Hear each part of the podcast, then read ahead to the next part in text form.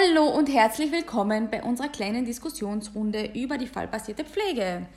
Äh, wir sind eine Damengruppe zu viert und zwar bestehend aus der Anna Heimburger von der Psychiatrie von der Abhängigenstation, von der Tamara Zauchner, die ist auf der Supergutenstation auch auf der Psychiatrie, die Daniela Bartelme ist auf der Reha-Station in Doppelbad und ich, Amina Kariman, bin auf der Lunge A. Ich fange gleich mal an. Und zwar ist die fallbasierte Pflege so, wie, sie, wie wir sie jetzt kennengelernt haben, auf der Lunge A nicht möglich, weil einfach die zeitlichen Ressourcen nicht gegeben sind.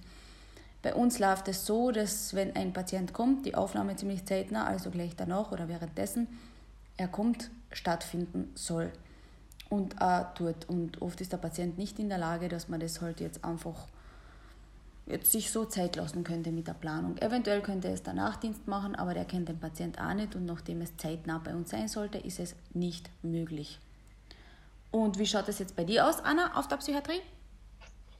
Also wir haben auch genug Zeitressourcen, wir haben bis zu 72 Stunden Zeit, einfach die Pflegeplanung mit dem Patienten zu machen. Wir sitzen uns meistens am gleichen oder am nächsten Tag mit dem Patienten zusammen, meistens eine Stunde und planen mit ihm das gemeinsam und setzen uns gemeinsam mit ihm Ziele. Sehr gut. Und Tamara, bei dir auf der Psychiatrie? Ja, die interpretative Fallarbeit wird bei uns vereinfacht durchgeführt. Meistens wird eben nur eine Diagnose festgelegt, zum Beispiel bei der Schizophrenie Denkprozess verändert, wo dann eben Maßnahmen wie die Körperpflege mit einbezogen werden unter der Prämisse Anleitung Instruktion. Oder es gibt einen Pflegepfad, wo körperliche und psychische Pflegeziele zusammengefasst sind. Ah, na schau an. Und Dani, wie schaut es bei dir aus? Ja, also wir leben den diagnostischen Prozess und die fallbasierte Arbeit. Ähm, ja, wir sind eingeteilt zu zweit für derzeit vier Personen in den Zimmern. Wenn eine Aufnahme ist, werden ganz prinzipiell zwei Diplomierte eingeteilt. So kann eine sich wirklich mehr oder weniger den ganzen Tag mit der Aufnahme beschäftigen. Ähm, das ist allerdings ein Prozess von mehreren Stunden, also mit der ganzen Anamnese und danach dem diagnostischen Prozess und der Planung dazu sind es sicher mal drei, vier Stunden, bis du alles drinnen hast im Computer und alles dokumentiert und geplant hast.